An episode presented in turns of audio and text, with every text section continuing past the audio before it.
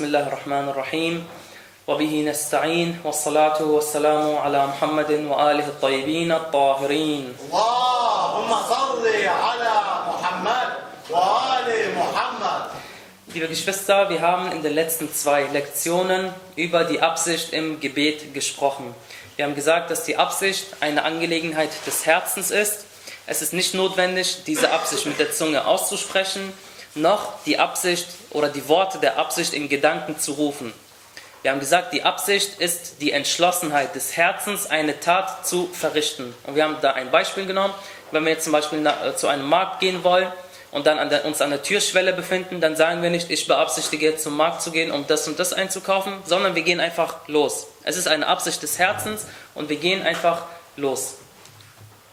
Wir haben ebenfalls über zwei große Fallen von Iblis bezüglich der Absicht gesprochen, nämlich zum einen Ria, Augendienerei, wie wir vorhin auch im Heiligen Koran-Vers gelesen haben. Ria macht die Tat kaputt, Augendienerei zerstört die Tat. Und es ist obendrein noch eine schwerwiegende Sünde. Das heißt, derjenige, der Ria macht, macht zum einen eine Sünde und zum anderen geht seine Tat kaputt. Egal was er gemacht hat, wenn er dies gemacht hat für die Menschen, damit die Menschen ihn loben, damit er von den Menschen Lob kassiert, damit er von den Menschen quasi geachtet wird. Wenn er es mit dieser Absicht macht, dann ist die Tat zerstört, von dieser Tat bleibt nichts übrig und er wird dafür noch obendrein bestraft. Die zweite Falle war Selbstgefälligkeit, dass der Mensch stolz auf seine eigenen Taten ist, dass er sich als etwas Besseres sieht. Wir haben gesagt, Selbstgefälligkeit zerstört nicht die Tat, aber es mindert den Wert der Tat. Und wir haben gesagt, dass Selbstgefälligkeit die Vorstufe des Hochmuts ist. Dann haben wir noch verschiedene Urteile bezüglich der Absicht erläutert, nämlich was passiert, wenn man von der Absicht zurücktritt. Wenn wir uns beispielsweise im Gebet befinden, wir sehen etwas und überlegen uns, das Gebet abzubrechen. Was passiert? Wir haben gesagt, bei Unentschlossenheit oder bei der Absicht vom Gebet zurückzutreten, dann soll man keine Taten des Gebets verrichten. Man muss in dem Fall dann still bleiben, also nicht rezitieren, nicht in die Verbeugung gehen, wenn man von der Absicht zurückgetreten ist. Es reicht auch bereits aus, wenn man nicht mehr die Absicht hat. Also bereits der Rücktritt, bereits die Unentschlossenheit ist ein Rücktritt von der Absicht und ist bereits problematisch. Aber darüber haben wir letzte Woche ausreichend gesprochen. Und dann haben wir noch über das Wechseln der Gebete gesprochen.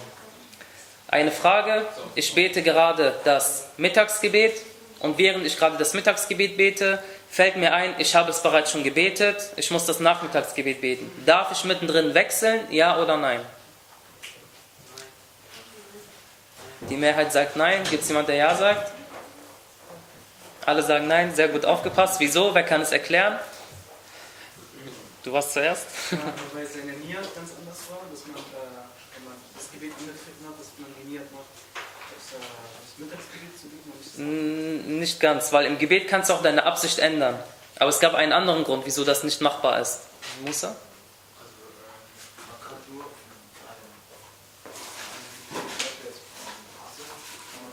Genau, richtig. Das ist der Grund. Nämlich, dass man nur von einem späteren Gebet auf ein früheres Gebet zurückgehen darf. Aber du darfst nicht von einem früheren Gebet auf ein späteres Gebet gehen. Das heißt, du, dürf, du dürftest theoretisch, wenn du gerade das Mittagsgebet betest, du bist noch in der ersten Raka, dir fällt ein, du hast das Morgengebet noch nicht gebetet, dann kannst du mittendrin deine Absicht ändern und sagen, ich bete jetzt das Morgengebet. Dann betest du das Morgengebet. Aber wenn du dich jetzt im Mittagsgebet befindest, wenn du dich im Abendgebet befindest, dann darfst du nicht mittendrin ändern zu einem späteren Gebet. Ja, wir haben gesagt, erstmal als Grundsatz, wir haben erstmal einen Grundsatz gesetzt, es ist nicht möglich, die Absicht im Gebet zu ändern. Das war der Grundsatz und dann haben wir die Ausnahmen äh, erwähnt, nämlich zum einen, man darf von einem späteren Gebet zu einem früheren Gebet zurück, auch wenn es von vor drei, äh, drei Tagen liegt. Und wir hatten noch zwei weitere Ausnahmen gehabt. Wer kann sich erinnern? Ein kleiner Tipp. Die zweite Ausnahme war bezüglich dem Freitag. Was gibt es am Freitag für eine Ausnahme, wo man das Gebet wechseln darf? Am Freitag. Da war doch was. Noch ein anderer Tipp, Surat al-Jum'ah. Freitagsgebet. Na, kann, wer kann es erklären? Ja, und zwar ausformuliert? Wenn ich jetzt im Mittagsgebet bin und ich Surat al-Jum'ah rezitieren wollte, dann kann ich auch das äh, Gebet des. Richtig, also Genau, also es war so, dass wenn man gerade das Mittagsgebet, äh, äh, das Mittagsgebet verrichtet und es ist mustahab im Mittagsgebet Surat al-Jum'ah zu lesen, aber ich habe es vergessen. Ich habe es vergessen und ich bereue es und ich wollte diesen Lohn haben, dann gilt dies nur für das, für das Gebet am Freitag, wo ich diese Surah lesen wollte. Nur in diesem Augenblick darf ich dann dieses Gebet zu einer Nafila umwandeln und dann die Nafila zu Ende beten und dann nochmal das Mittagsgebet neu starten mit äh, Surat al-Jum'ah, weil ich dies rezitieren wollte. Dies gilt nur für diesen einen Fall. So wurde es direkt in den Überlieferungen erwähnt und es gab noch eine zweite Ausnahme. Wer kann sich da erinnern? Bezüglich der Gemeinschaft, Gemeinschaftsgebet. Da war auch irgendwas mit ändern. Kann sich jemand erinnern? Ja? Wenn man auf den Imam wartet, Achso. man geht davon aus, dass er nicht kommt. Wenn man betet, sieht man ihn, dann kann man Richtig, richtig. auf ein Ahsan. Gebet dann abbrechen und dann Ahsan. Sallu ala Muhammad wa ali Muhammad. اللهم صل على محمد وآل محمد sehr gut, genau das war die Lösung. Wenn wir beispielsweise uns in einer Gemeinschaft befinden, sagen wir, wir wollen jetzt das Maghrib und Isha-Gebet beten, wir warten auf den Imam, der Imam kommt nicht, verspätet sich und dann beschließen wir, okay, wir beten jetzt alleine. Und sagen wir, wir sind beim Maghrib-Gebet in der zweiten Raka, wir sehen, der Imam kommt rein und die Gemeinschaft wird ausgerufen, dann kann ich die Absicht zur Nafila ändern und dann entweder das Gebet abbrechen, weil eine Nafila darf man abbrechen, oder aber ich bete es zu Ende.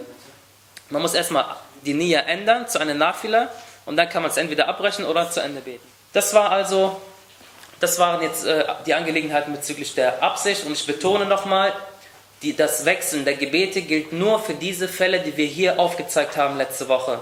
Wenn ich jetzt beispielsweise das Mittagsgebet bete und ich sehe, das Essen wird serviert, denke ich mir, wenn ich jetzt zu spät komme, dann bleibt nichts mehr übrig. Ich wechsle mein Gebet auf Nafila und bete dann. Das geht nicht.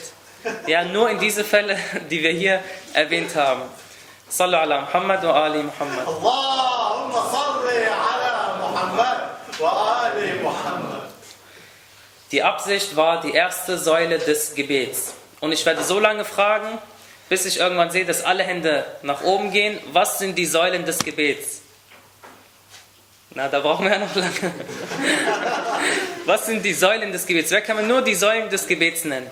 Wir werden, ich werde es jed- jedes Mal fragen, bis wirklich das alle verstanden haben, weil ihr müsst euch das so vor Augen halten, ihr werdet irgendwann selber Väter oder Mütter sein und dann müsst ihr es euren Kindern beibringen. Und vielleicht, und vielleicht können nicht alle Arabisch, deswegen machen wir auch diese Unterrichtsreihen auf Deutsch. Irgendwann werdet ihr Kinder haben, dann müsst ihr euren Kindern das Gebet beibringen. Und wenn sie euch fragen, ich habe jetzt diese und diese Tat im Gebet vergessen, muss ich das Gebet wiederholen oder nicht? Dann müsst ihr wissen, war das jetzt eine Säule des Gebets oder nicht? Wenn es eine Säule war, dann muss das Kind das Gebet wiederholen. Wenn nicht, dann muss es nicht wiederholen. Also, wer kann mir die Säulen des Gebets nennen? Die zwei Niederwerfungen. Die zwei Niederwerfungen? okay, machen wir es schrittweise. Na? Bitte? Al-Qiyam Ijmalan. Genau, wann genau das Stehen? Ich glaube, äh, während, ich weiß gar nicht, Während dem? äh. Nein, nein, nein. Da eben nicht. Vor, vor, vor, Ruku. Vor, dem Ruku' zum einen und und 32 und Takbiratul Ihram. Nicht so schnell. Also, wir haben einmal die zwei Niederwerfungen und das Stehen im Gebet, wenn man Takbiratul Ihram macht und wenn man in den Ruku' über, übergehen möchte. Okay? Ja? Takbiratul Ihram. Worüber haben wir die letzten zwei Wochen gesprochen? Die letzten zwei Lektionen, ja? Die Absicht, richtig. Also, wir wiederholen es nochmal. Merkt euch das bitte. Nächstes Mal werde ich genauso fragen, da müssen wieder die Hände oben sein. Wenn ich frage, was sind die, Absi was sind die Säulen des Gebets? Die Absicht, Al-Niyya, Takbiratul Ihram, Al-Qiyam Ijmalen, das Stehen im Gebet beim Takbiratul Ihram und bei der, äh, bei der Verbeugung, die Verbeugung und die zwei Niederwerfungen. Das sind die fünf Säulen des Gebets. Und was machen die Säulen des Gebets aus? Ja? Können das Gebet äh, gültig oder ungültig machen? Genau, ja. Okay.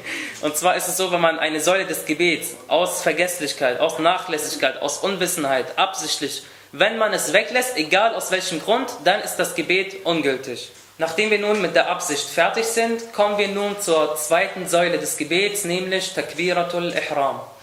Takbiratul Ihram leitet das Gebet ein Das heißt, man sagt Allahu Akbar und dann ist man im Gebet drin. Gut, bis nächste Woche. Das war's auch schon. Nein, so einfach ist es natürlich nicht. Genauso wie mit der Absicht haben wir auch über eine Stunde darüber geredet. Über Takbiratul Ihram gibt es genauso viele Angelegenheiten, die man beachten muss. Und weil Takbiratul Ihram eine Säule des Gebets ist, wissen wir auch, weshalb es wichtig ist. Es kann entscheiden, ob das Gebet gültig ist oder nicht. Egal, ob wir es wissen oder nicht. Allah subhanahu wa ta'ala am Tage des Gerichts, wenn wir über unsere Sünden befragt werden, wenn wir sagen, ich wusste es nicht, dann wird uns gesagt, wieso hast du denn nicht gelernt? Gab es nicht so viele Gemeinden in deiner Nähe? Kanntest du nicht diesen und jenen Gelehrten? Wieso hast du nicht gelernt? Wieso hast du nicht gefragt? Unwissenheit entschuldigt nicht, nicht in allen Fällen. Säule des Gebets, Takbiratul Ihram. Und es ist eine Säule des Gebets nach der Mehrheit der Gelehrten, also ziemlich alle Gelehrte sagen, es ist eine Säule des Gebets, außer Sayyid Muhammad Hussein Fadlullah in seinem Werk Al-Masail al-Faqiyya sagt, dass, die Säule, dass Takbiratul Ihram keine Säule des Gebets ist, nämlich auf Seite 243, Frage Nummer 1060. هل تعتبر تكبيرة الإحرام ركنا في الصلاة ليست ركنا بالمعنى المصطلح للركن فتبطل الصلاة بزيادتها أو نقص أو نقصانها عمدا لا سهوا. Das heißt, wer Sayyid Muhammad Hussein Fadlullah folgt, er sagt, dass Takbiratul Ihram in dem Fall keine Säule des Gebets ist.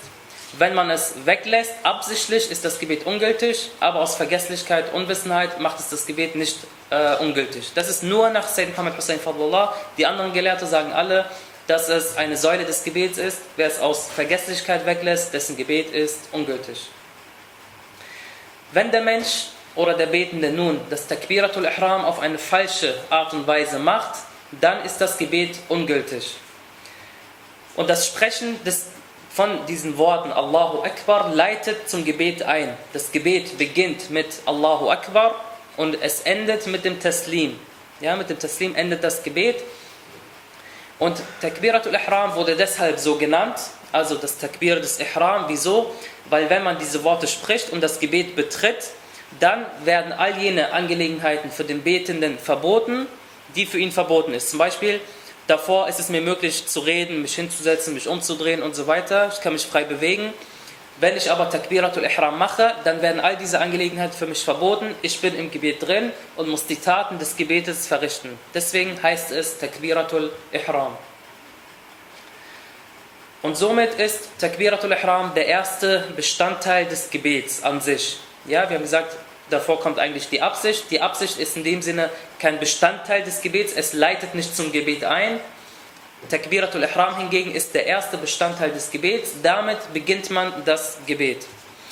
Und die Aussprache muss mit der Zunge erfolgen. Das ist auch ein großes Missverständnis, was manche haben. Manche sagen, es reicht doch aus, wenn ich es mit, mit dem Herzen sage.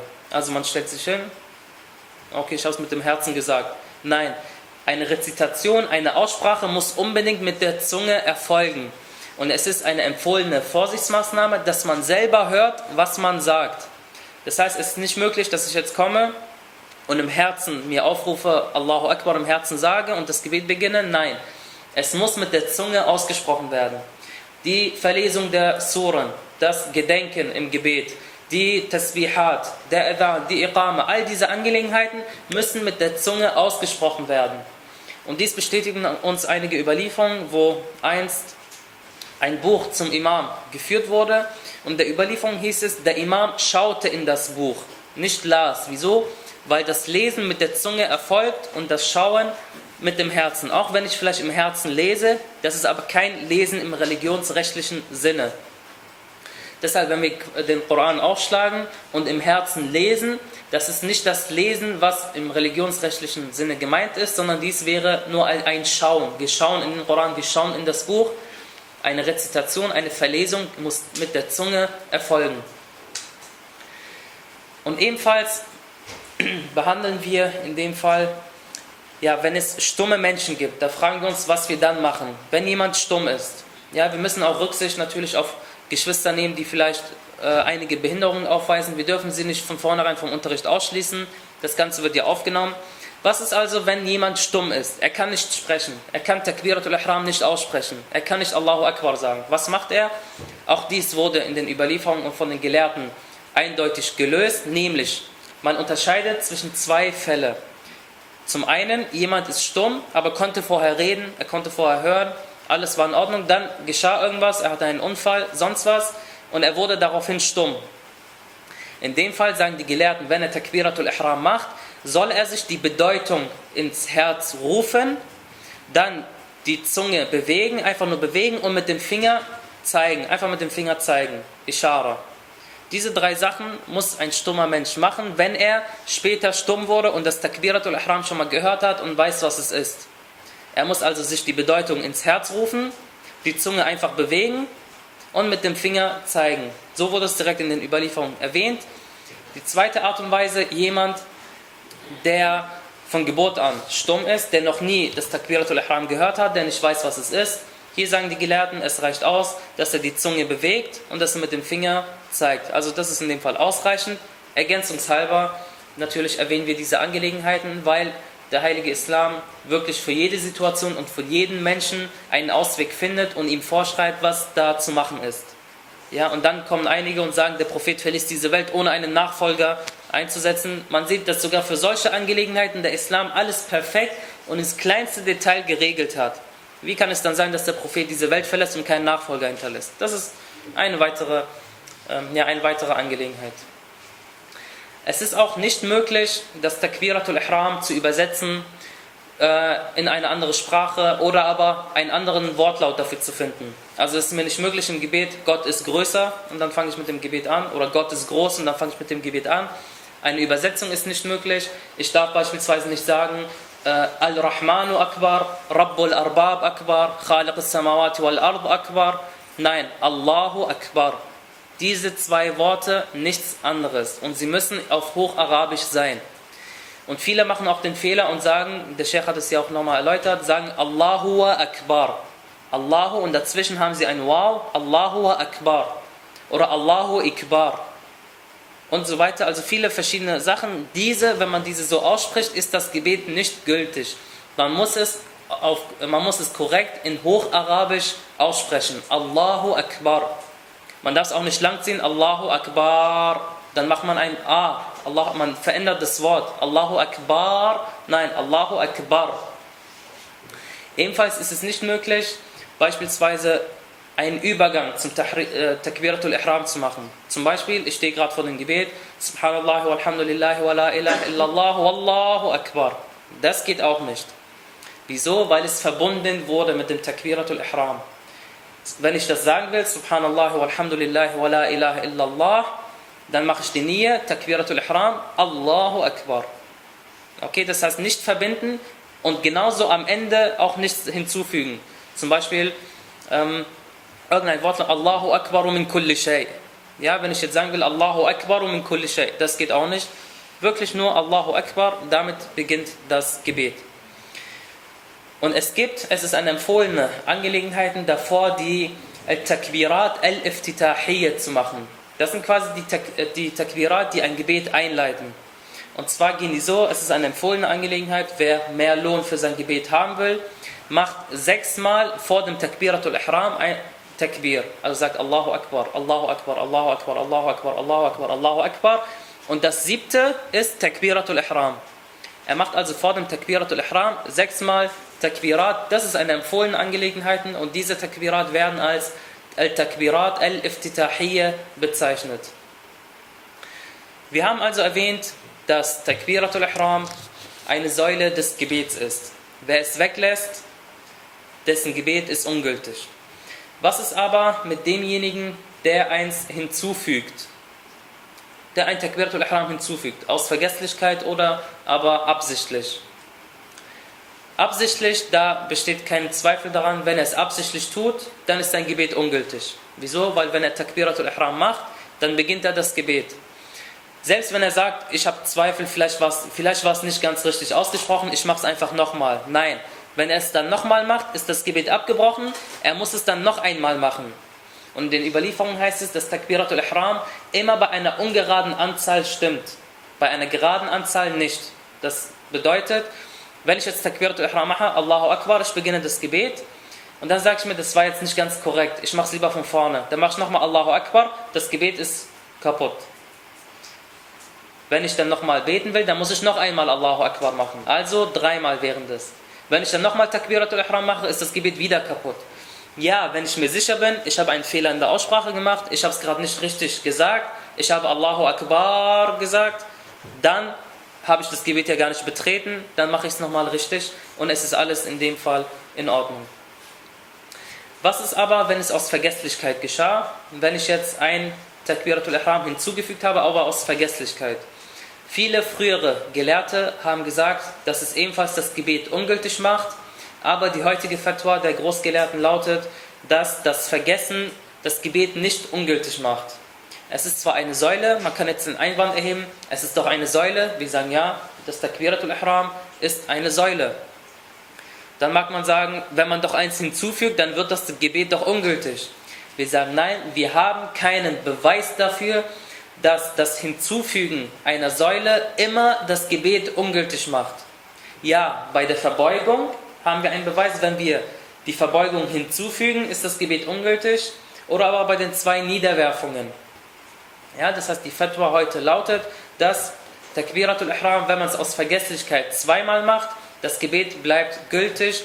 Diese Meinung vertreten unter anderem Sayyid al-Khoi und Sayyid al-Sistani sowie Ayatollah al-Sayyid Kamal al-Haidari und viele weitere Gelehrte, welche sagen, wenn man es unabsichtlich macht, dann bleibt das Gebet gültig.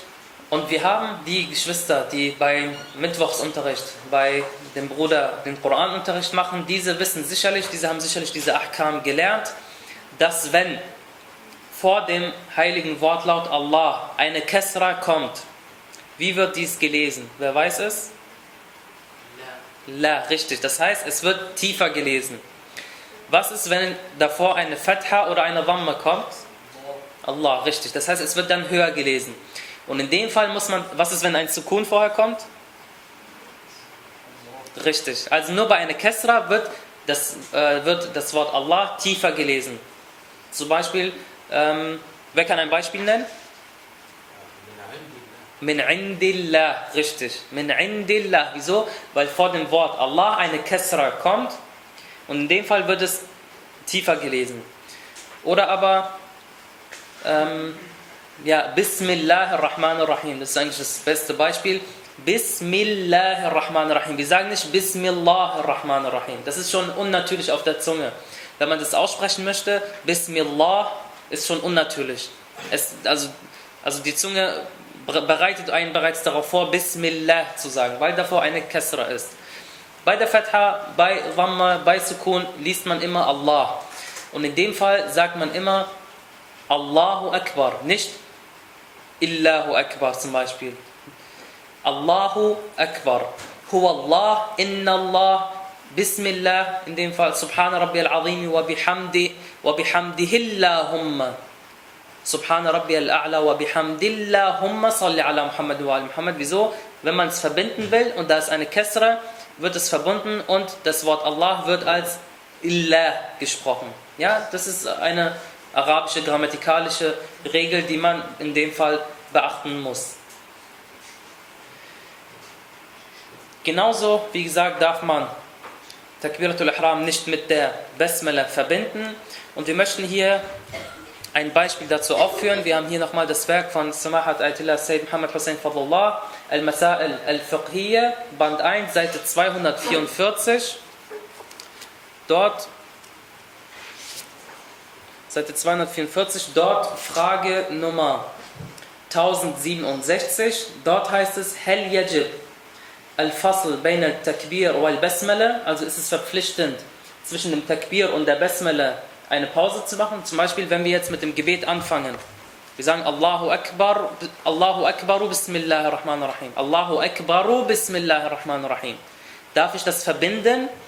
Der Sayyid sagt, هل يجب الفصل بين التكبير والبسملة? Ist es verpflichtend, zwischen Takbir und der Besmele zu trennen. Und er sagt Naam yajib faslu takbirat al-ihram an al-basmala wa dhalika bil wuquf 'alayha bis sukun thumma thumma nutq bil basmala das heißt wenn ich in dem Fall nach nach dem Takbirat al-ihram die Basmala mache dann sage ich Allahu akbar ein Sukun ich bleibe stehen. Und dann Bismillah ar-Rahman ar-Rahim also nicht verbinden. Ihr seht, es sind so kleine, detaillierte Angelegenheiten, auf die man achten muss. Wenn man nicht darauf achtet, achtet, dann kann es sein, dass das Takbiratul Ihram fehlerhaft ist und wenn es fehlerhaft ist, ist euer Gebet ungültig. Dann könnt ihr noch so schön Surah Al-Fatiha und noch so schön Dua machen, das Gebet ist ungültig. In dem Fall muss man wirklich auf diese Sachen aufpassen. Dass man sagt Allahu Akbar. Weder von hinten verbinden, noch danach irgendwie mit der Basmala verbinden. Ganz schlicht, ganz normal, ohne es komplizierter zu machen. Nun fragen wir uns aber, wir machen das ja sicherlich alle, wenn wir Takbiratul Ihram machen, dann heben wir unsere Hände. Und viele denken, dies ist ein Pflichtbestandteil des Gebets. Es ist Pflicht beim Takbiratul Ihram die Hände zu heben. Stimmt das? Nein. Sehr gut, die Geschwister hier sind, wissen das alle. Das Heben der Hände im, beim Takbiratul Ihram ist nicht verpflichtend. Es ist eine empfohlene Angelegenheit. Das heißt, theoretisch könnte ich jetzt auf Gebetsteppich kommen, ich könnte mich hinstellen, meine Hände sind unten, ich sage Allah, also jetzt macht man es schon, man macht es schon automatisch. Ich stelle mich hin und sage Allahu Akbar, ich habe das Gebet betreten. Also das Gebet betritt man wirklich nur mit diesen zwei Worten. Man kann die Hände heben. Und es gibt Geschwister, die heben die Hände so. Da gibt es die lustigsten Methoden, die, die ich schon mal gesehen habe, wie man die Hände hebt. Manche machen es so, Allah, manche machen es, manche heben erstmal die Hand hier und dann machen sie Allahu Akbar. Manche beim Heben Allahu Akbar, manche machen Allahu Akbar, einfach so. An sich ist nichts davon falsch. Egal wie ihr es macht, es ist nicht falsch. Es macht euer Gebet nicht ungültig. Selbst wenn ihr es jetzt zum Beispiel so macht oder so, es, ist nicht, es macht das Gebet nicht ungültig. Das heißt, wir haben jetzt gesagt, die Hände zu heben ist eine empfohlene Angelegenheit. Aber die Art und Weise, wie man die Hände hebt, das wurde ebenfalls in den Überlieferungen deutlich gemacht. Wie ist es empfohlen, die Hände zu heben? Und da sagen die Gelehrte, wenn man die Hände zum Takbiratul Ihram hebt und eine Mustahabtat machen will, das heißt, dass man extra Lohn bekommt, dann macht man das so erstmal, erstmal die Finger zusammen. Man hat die ganzen Finger zusammen und die Handinnenfläche zeigt zur Qibla. Zeigt zur Qibla. Und man hebt seine Hand an und während dem Anheben sagt man Allahu Akbar. Also beim Beginn Allahu Akbar. Ich beginne mit Allahu Akbar, hebe es und während ich, bis ich hier ankomme, beende ich das, äh, beende ich den Takbiratul Ihram mit dem Ra. Ja, nochmal, Allahu Akbar. Das ist Mustahab. Also in dieser Bewegung spricht man das Takbiratul Ihram.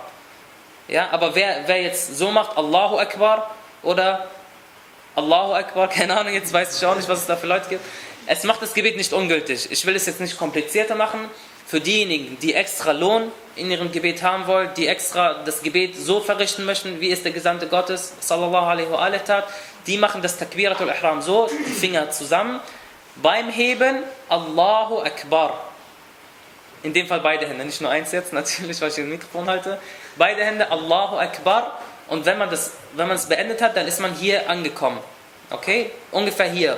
Fasalli li rabbika wanhar. Einige interpretieren das so, dass man beim Takbiratul Ihram bis hier, bis zum Nahar kommt. Also bis zum Hals, bis zu den Ohren ungefähr. Also bis zum Hals. Und dies bestätigt auch Samahat al-Sayyid al-Sistani in seinem Werk Al-Fiqh al-Muyassar. Und dieses Buch haben wir hier öfters bereits gehabt. Äh, dort Seite 78, Urteil Nummer 193 im Kapitel Takbiratul Ihram. Er sagt dort, يستحب حال الاتيان بتكبيرة بتكبيرة الإحرام وبالتكبيرات الأخرى في الصلاة رفع اليدين إلى محاذة الأذنين. Es ist empfohlen, beim Takbiratul Ihram die Hände bis zu den Ohren oder bis zu, bis zu den Ohren hier ungefähr zu heben. Ja, also beim Takbiratul Ihram die Hände zeigen Richtung der Kaaba, also die Handinnenfläche. Man beginnt so, Allahu Akbar. Allahu Akbar. Und dann betritt man so das Gebet in einer vollständigen und perfekten Art und Weise. Und es gibt weitere notwendige und verpflichtende Aspekte beim Takbiratul Ihram, die man unbedingt beachten muss. Ansonsten ist das Gebet wieder nicht gültig. Und dies sind diese Säule im Gebet, nämlich das Stehen, wenn man Takbiratul Ihram macht. Man unterscheidet im Gebet verschiedene Arten vom Stehen. Einmal das Stehen beim Takbiratul Ihram, dann das Stehen, während man rezitiert und dann das Stehen, während man in die Verbeugung geht. Zwei davon sind eine Säule, das andere nicht. Welches ist keine Säule? Keine Säule? War schon, mashallah. Mal schauen, ob es noch jemanden gibt. Was ist keine Säule davon? Meldest du dich? Ja? Äh, das, also wir stehen beim Richtig, das Stehen im Gebet während dem Rezitieren, das ist keine Säule. Hingegen ist das, ist das Stehen während dem Takbiratul Ihram und während der Verbeugung, das ist eine Säule im Gebet. Wieso sage ich das? Die meisten von uns kommen bestimmt und stehen und machen Allahu Akbar. Vielleicht betrifft es sie nicht, aber manche, wenn sie jetzt zum Beispiel gerade sitzen, es wird zum Gebet aufgerufen, sie stehen gerade auf, Allahu Akbar. Und dabei sind sie noch nicht ganz, also dabei stehen sie noch nicht ganz. Das macht das Gebet ungültig. Selbst wenn nur die Hemse, selbst wenn nur das Ä von Allahu Akbar, nur das Ä nicht im Stehen geschieht, ist der ganze Takbiratul Ihram ungültig. Ihr seht also, dass man darauf Acht geben muss. Oder wenn man beispielsweise gerade steht in der Jama'a und man will gerade das Takbiratul Ihram machen, dann merkt man, ah, mein Handy ist hier, ich will es lieber auf den Boden packen, dann holt man es raus, bückt sich, tut es auf den Boden und indem man sich wieder aufrichtet, macht man schon das Takbiratul Ihram. Das ist schon problematisch. Wie gesagt, wenn nur das Ä, nur, wenn nur die Hemse nicht im Stehen verrichtet wird, dann ist der gesamte Takbiratul Ihram ungültig und infolgedessen das Gebet ist ungültig. Ja, wir sehen also, dass diese Sache wirklich, darauf muss man Acht geben. Vielleicht haben wir nie besonders darauf geachtet. Nächstes Mal, inshallah, wenn wir gerade am Aufstehen sind oder wenn wir uns davor gebückt haben, erst wenn wir still stehen, dann das Takbirat Ihram machen. Denn das Stehen während dem Takbir ist eine Säule. Und zwar, wir kennen das sicherlich alle, wir machen das Takbirat Ihram, aber im Gebet gibt es auch noch Takbirat. Im Gebet sagen wir auch nochmal ab und zu Allahu Akbar. Zum Beispiel nach der Rezitation der zweiten Surah. Bismillah ar-Rahman ar-Rahim, Qul Allahu ahad, Allahu samad, lam yalid wa lam yulad, wa lam yakul lahu kufuwan ahad, Allahu Akbar. Das machen sicherlich alle von uns. Und dann gehen sie in die Verbeugung. Ist das ebenfalls verpflichtend oder nicht? Verpflichtend oder nicht? Gibt es jemanden der sagt ist es verpflichtend? Wir haben einen Kopf äh, nicken. Gibt es noch Kopfnicken? Gibt es jemanden der sagt ist es verpflichtend? Die anderen Takbirat? Nein, richtig. Die Mustahab, die alle Takbirat, alle, alle Takbirat, die im Gebet gemacht werden, sind nur Mustahab, sind empfohlen, nicht verpflichtend. Welche Takbir ist verpflichtend? Takbiratul Ihram, genau. Darüber reden wir heute den ganzen Tag. Takbiratul Ihram ist also verpflichtend. Nur dieses Takbir ist verpflichtend. Die restlichen, sei es nach der zweiten Surah, sei es wenn ich vom Sujud aufstehe, wenn ich hier aufstehe, sage ich ja auch Allahu Akbar, Astaghfirullah Rabbi wa Tubulay, Allahu Akbar und gehe nochmal in die zweite, äh, die zweite Niederwerfung. Alles nur empfohlen, alles nur mustahab, nicht verpflichtend. Alle Takbirat im Gebet sind empfohlen, außer das Takbiratul Ihram, dies ist verpflichtend. Auch dieses am Ende, richtig. Wir haben ja gesagt, das Gebet endet mit dem Taslim, also mit dem Assalamu alaikum wa rahmatullahi wa barakatuh, dann ist das Gebet beendet was du danach machst, wenn du dreimal Allahu Akbar sagst, wenn du 10.000 Mal Allahu Akbar sagst, wie du willst, ist alles empfohlen, ist für dich, hat nichts mehr mit dem Gebet zu tun. Sallu ala Muhammad wa ali Muhammad. Allahumma salli ala Muhammad wa ali Muhammad. Ja, es war noch eine Frage. Bitte? Tut mir, ich, ich bitte um Ruhe, hier ist eine Frage und weil es so laut ist, kommt gar nichts durch. Ja? Genau. Ist was? Die Tasbihat am Ende oder meinst du Tasbihat Zahra a.s.? Genau. Ach, nee, dieses Wallahu Akbar gehört zum, gehört zum Tasbih. Also dies, ja, ja, aber wenn du danach machst Allahu Akbar und gehst in die Verbeugung, das ist auch nur Mustahab. Ja, also jetzt nicht, dieses Tasbih ist natürlich Pflicht, Subhanallah. Aber wenn man damit fertig ist und in die Verbeugung gehen will, wir haben uns das alles äh, alle angewöhnt, dass wir, bevor wir in die Verbeugung gehen, das Takbiratul Ihram machen. Das ist nur äh, empfohlen, nicht verpflichtend.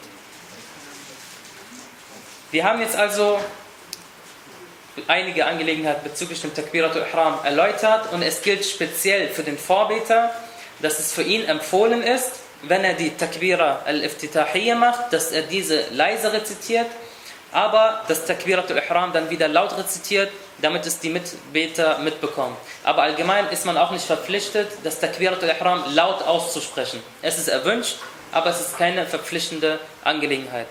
Ja, aber man muss es wirklich so aussprechen, Allahu Akbar, eine Rezitation mit der Zunge, dass man sich selber hört, gemäß einer empfohlenen Vorsichtsmaßnahme.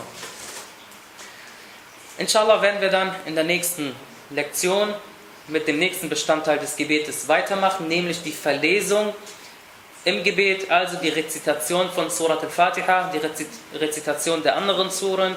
Wir werden unter anderem klären, welche Suren ich im Gebet rezitieren darf, welche vier Suren ich im Gebet nicht rezitieren darf, diese sind verboten, welche Suren ähm, erst als, also welche Suren nur zusammen mit einer anderen Sura als, ein ganz, als eine ganze Sura zählt. Ja, wir haben ja manche Suren, die nur in Kombination mit einer anderen Sura als eine Sura zählen. Das heißt, man dürfte bestimmte Suren im Gebet nicht rezitieren, ohne die zweite äh, Sura mitzurezitieren. Darüber werden wir sprechen. Wir werden inshallah über verschiedene Angelegenheiten der Rezitationsart sprechen. Und diese und viele, viele weitere Angelegenheiten inshallah in der nächsten Lektion. Wa akhiru da'wana an alhamdulillahi rabbil alamin. Wa sallallahu ala Muhammadin wa ala ali bayti al-tayyibin al-tahirin.